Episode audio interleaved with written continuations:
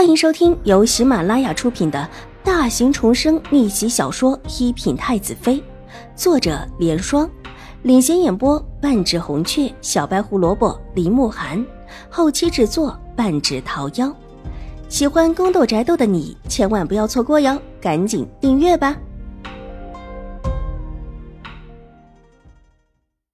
第三百六十三集。看起来倒是一个有理的，应当看出奴婢是个下人，但还是叫奴婢婆婆。婆子对秦婉如的观想不错，不动声色的替她说了一句好话：“星星是不错，长得也不错，出身也马马虎虎可以，而且有理。但如果跟她那个大姐一样……”不是一个大度的，没有什么容人之量，到时候也会出事儿。宁远将军终究也是一个莽夫，为了大女儿，居然主动插手后院之事。老夫人不赞同的摇了摇头：“是，老夫人说的极是。唉，我们也走吧。”休息了这么久，这老骨头连个柔弱的小姑娘都比不上了。老夫人站了起来，动了动身子骨。老夫人年轻的时候身体可也是特别好的。当时您也来走过这问心路，奴婢记得当时那会儿，奴婢陪着您，一口气就是走了大半段的。婆子一边叫人收拾桌面上的茶具，一边笑着。唉，那个时候是哪个时候啊？都这么久了，枉你还记得？老夫人笑着叹了一口气，很是无奈。在奴婢的眼睛里，老夫人永远都是康健的。婆子很会说话的，奉迎老夫人一句。老夫人听得笑眯了眼睛。哎呀，你又在混说什么？如果真的康健，哪里还要天天吃药啊？这一次也亏了成儿带了的那几株七月香，倒真的是千金难求的好药。老夫人一边说，一边踩上了山道的台阶，缓步往上走。她走得很慢，都是边走边以看风景为主的。没走多少步，就又在边上的亭子处休息起来。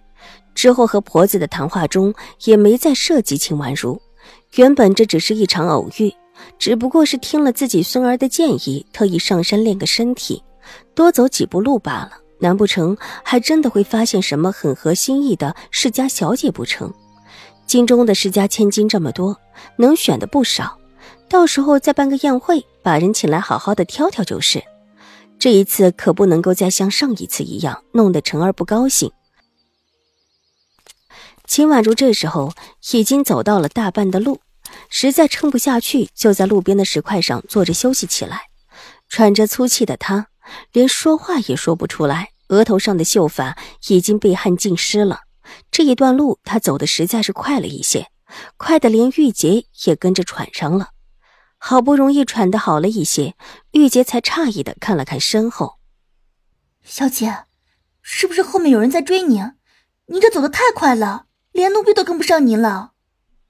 玉洁觉得她越发的佩服小姐了，比自己瘦弱了许多，居然可以爬的连自己都叹服。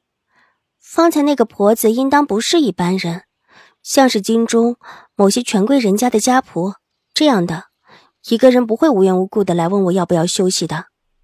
秦婉如到现在还没有喘过气，那个婆子举止有礼，行为之间更是带着几分优雅，这让她很警惕。这绝对不是一般人家的婆子，她自身的麻烦事就一直没断过，可不想再惹上麻烦事。这种权贵人家往往麻烦事也多。秦婉如觉得自己还是远远的离开才是，这也是她方才不顾喘的厉害，头也不回的往上爬。小姐，那人身后还有人啊！玉洁一边说着，一边想要转过头去查看一下，却被秦婉如制止了。别回头看，我们休息一下就是了。他他们没有这么快的。这么一口气上来这么多，连秦婉如都佩服自己了。也不是什么人都可以一口气爬得这么高的。抬头往上望了望，山路虽然崎岖，但还是可以看清楚，这上面比下面走过的远远少了许多。歇了一会儿之后，秦婉如又鼓足了劲的往上爬，这一次越发的累了，似乎身心都已经到达极致，整个人都松懈下来，比之之前的一鼓作气的脚下的力气差了许多。虽然比之前短，但花的时间也少。好不容易上山，秦婉如也没有力气再去其他地方逛，先回了厢房沐浴更衣之后，坐在窗前休息。玉洁替她梳理着才洗好的秀发，乌黑的秀发披了下来，越发的硬得人比花娇。窗口有风吹过来，映的颜色比花色更强。祖母怎么说？秦婉如坐在窗前，随意的。问道：“才回来的婆子，老夫人说是看二小姐的意思。如果二小姐想再在山上住几天，就再住几天就是。之前秦府的管事上山，奉了秦怀勇的命令，请老夫人下山，说现在已经没事了。母亲的意思呢？水夫人的意思也说看您的吧。您最近一直被拘在府里没出来。”怕您给拘坏了，心情也不好。